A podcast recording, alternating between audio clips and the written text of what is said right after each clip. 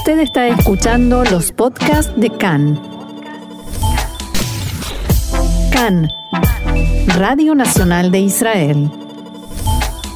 Y ahora sí, sin más vamos a arrancar con los titulares de este miércoles 28 de octubre, 10 del mes de Heshvan. Fuentes de inteligencia occidentales aseguran que el Mossad desveló que Irán está construyendo una nueva instalación subterránea para la producción de centrifugadoras. Se descubrió una red de bots creada en Gaza y países occidentales que operaba para desprestigiar a Israel en redes sociales y Estados Unidos retira el veto para que fondos estadounidenses puedan financiar proyectos de investigación israelíes en la margen occidental y los altos del Golán.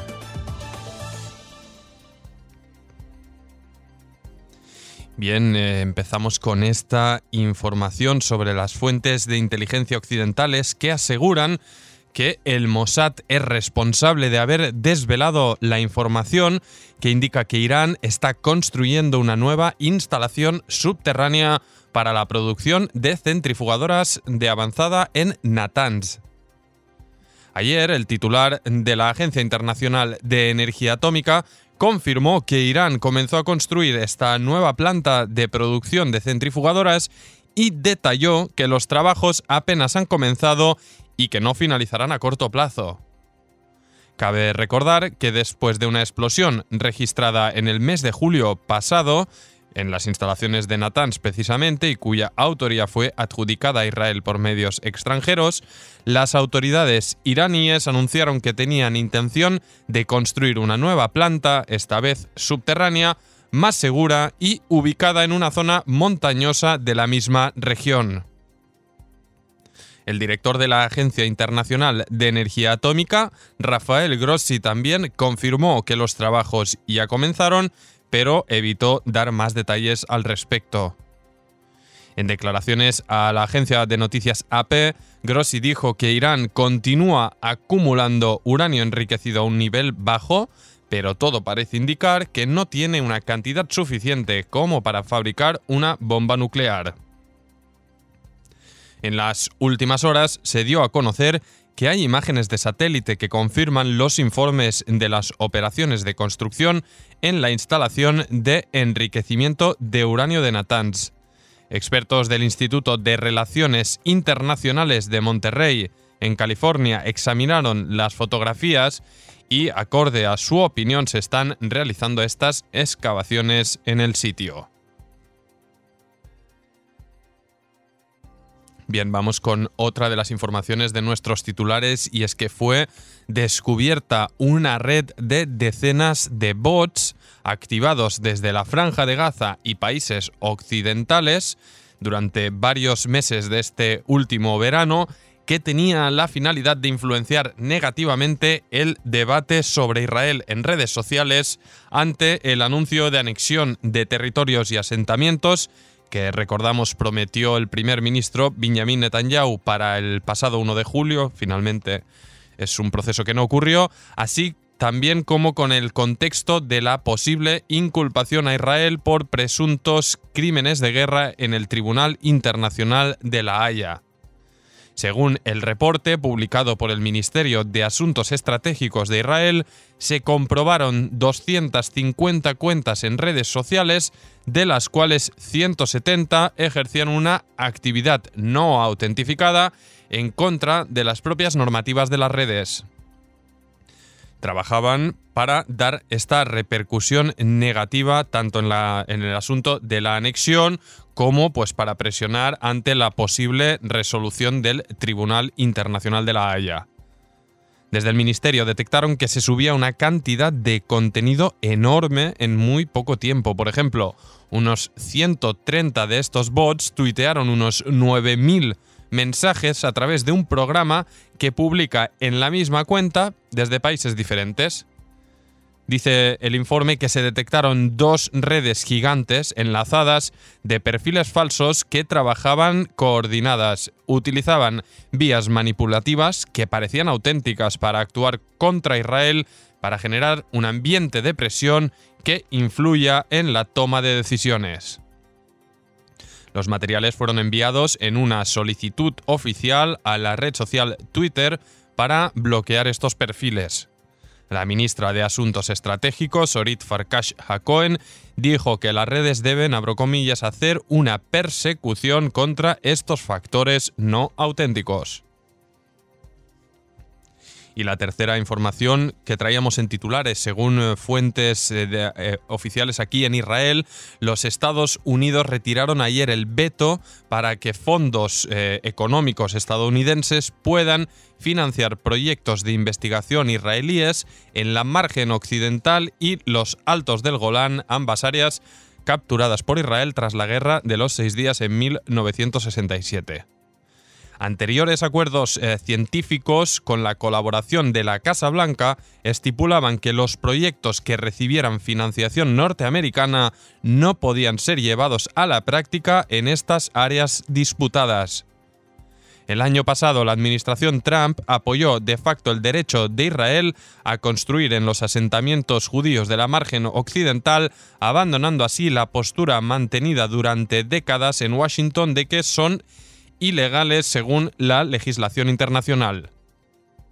El primer ministro Benjamin Netanyahu y el embajador estadounidense en Israel, David Friedman, firmarán el acuerdo de cooperación científica hoy en una ceremonia en el, asentamiento, de Ariel, según informó la oficina del primer ministro. La revisión de los acuerdos apuntan, abro comillas, expandirá la cooperación científica entre Israel y Estados Unidos a Judea y Samaria y los altos del Golán. Recordamos, según la propuesta del acuerdo del siglo de Trump para intentar resolver el conflicto y que fue rechazada desde un inicio por el liderazgo palestino por considerarla abiertamente pro-israelí, la mayoría de asentamientos quedarían bajo soberanía de Israel. También en el mes de mayo, Trump reconoció la soberanía israelí sobre los altos del Golán. Y más información, el secretario de Defensa norteamericano Mark Esper llegará mañana a Israel y se reunirá con su par israelí, el ministro de Defensa Benny Gantz. Se trata de la tercera reunión que estos dos funcionarios mantendrán en el último mes. Se espera que Gantz y Esper deliberen sobre el paquete de compensaciones que recibirá Israel por la venta de los aviones de combate F-35 de Washington a los Emiratos Árabes Unidos. Bien, y pasamos eh, ahora bloque nacional, bloque local, empezando, pues, como no, con la cuestión del coronavirus, con estos datos que pues por ahora eh, siguen eh, yendo a la baja. Según los datos mm, ofrecidos por el Ministerio de Salud, ayer se detectaron un total de 844 nuevos contagios por coronavirus en Israel tras realizarse un total de 40.340 test. El número de enfermos activos es de 12.768 personas, de los cuales en estado grave hay 453 y 196 precisan de respiradores artificiales. La cifra de víctimas mortales subió a 24, 2.000, perdón, 2.434 personas. Y más información, la mayoría de los docentes creen que las clases a distancia no son efectivas y perjudican a los alumnos que tienen dificultades en sus estudios. Una encuesta realizada por el Ministerio de Educación indica que el aprendizaje en línea presenta las mayores dificultades para los alumnos de las escuelas primarias del sector árabe israelí. El estudio muestra también que tan solo la mitad de los docentes fueron capacitados para dar clases en línea en los últimos dos años. Muchos de los docentes quisieron recibir una capacitación durante el verano, pero no se encontró dónde podrían hacerlo. Los docentes que participaron en la encuesta estiman que el problema principal del sistema educativo a distancia es la sobrecarga de trabajo que les comporta. Muchos de ellos se vieron obligados a aprender el sistema por su propia cuenta y en ocasiones incluso comprar con su propio dinero equipamiento como auriculares, cámaras e impresoras. En la encuesta participaron un total de mil docentes entre los meses de julio y agosto. Y más información política al servicio de noticias de Cannes pudo saber que el Partido Azul y Blanco no apoyará la moción de desconfianza que planea presentar el líder de la oposición, Yair Lapid, el líder de Yesh Atid, ante el Pleno de la Knesset la próxima semana. Lapid decidió presentar la propuesta en este momento debido a que desde Azul y Blanco habían puesto como fecha límite para la aprobación del presupuesto nacional el al comienzo del mes de noviembre. Al mismo tiempo, fuentes en azul y blanco indicaron que la PIT sabe que continúan los esfuerzos por resolver la crisis del presupuesto y que para ellos aún no ha llegado el momento de disolver la Knesset. Según las fuentes de este partido, la intención de la PIT es colocar a azul y blanco en una situación incómoda y nada más. Cabe señalar que, de acuerdo con las normas de la Knesset, si la PIT presenta la moción la próxima semana y esta no es aprobada, no se podrá volver a presentar un proyecto de ley de disolución de la Knesset durante los próximos seis meses. En azul y blanco planean comenzar una campaña pública de presión al líder de la oposición para convencerlo de postergar la fecha de la presentación. En respuesta, desde Yeshatit aseguraron que la permanencia en el gobierno de Netanyahu perjudica a Azul y Blanco más que, a cualquier, más que cualquier otra cosa y el partido no puede seguir adelante con la coalición y argumentar que eso sirve a los intereses del país. El ministro de Trabajo y Bienestar Social, Itzik Shmuli, dijo esta mañana que el partido Abodá apoya la postura de Benny Gantz que prefiere que se lleven a cabo elecciones si no se aprueba a la brevedad el presupuesto nacional para el próximo año.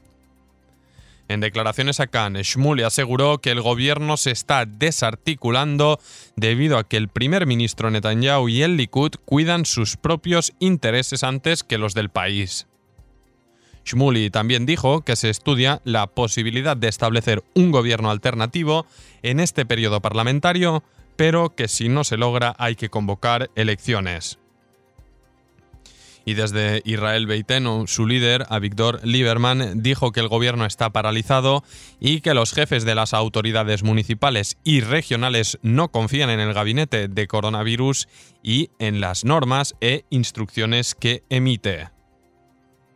En diálogo con Khan, Lieberman declaró que no cabe duda de que es preferible establecer un gobierno alternativo en este periodo parlamentario para frenar la decadencia y si todos están de acuerdo con que el legislador Moshe Yaalon lo encabece, también yo lo aceptaré. Ahí van más quinielas.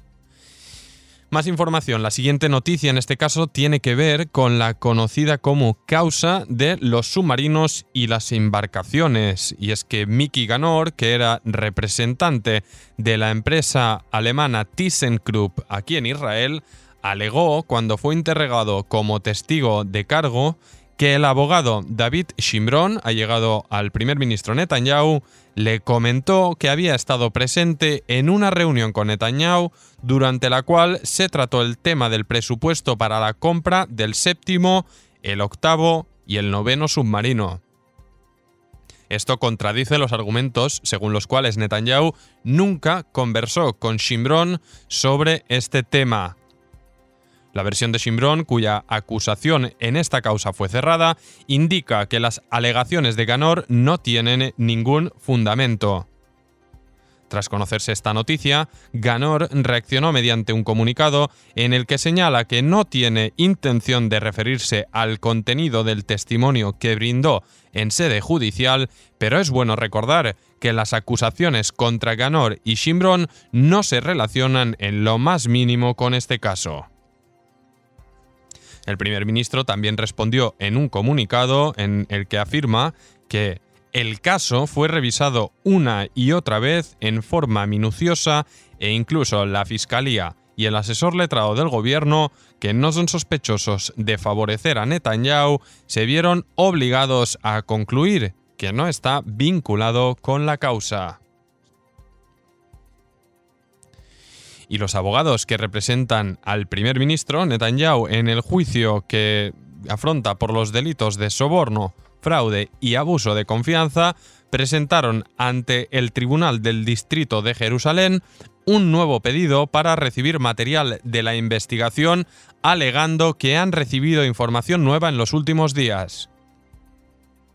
Los abogados solicitaron que el juzgado le ordene a la Fiscalía que les entreguen copia de todas las comunicaciones entre la Fiscalía y factores del Departamento de Investigaciones Internas de la Policía y todos los mensajes internos relacionados con la información que tenía ese departamento de la policía sobre actividades y procesos ilegales realizados en el marco de la investigación a Netanyahu. En el pedido, los abogados destacaron especialmente las presiones ejercidas al testigo de cargo Nir Hefetz y el alejamiento del vicedirector del Departamento de Investigaciones Internas de la Policía de las investigaciones a Netanyahu. Y una última breve información política antes de una primera pausa. El parlamentario Shlomo Kari del Likud afirmó esta mañana que si Joe Biden gana las elecciones presidenciales en Estados Unidos la próxima semana, sabremos cooperar con el gobierno demócrata como lo hicimos en el pasado. Dijo, será más difícil, pero sabremos arreglarnos, dijo en declaraciones a Khan. Y agregó Kari, superamos al faraón, superaremos también esto. Preguntado si estaba equiparando a Biden con el faraón de Egipto, respondió que no, pero señaló que el pueblo de Israel ha enfrentado muchos problemas y sabrá arreglarse también con un gobierno norteamericano menos amistoso.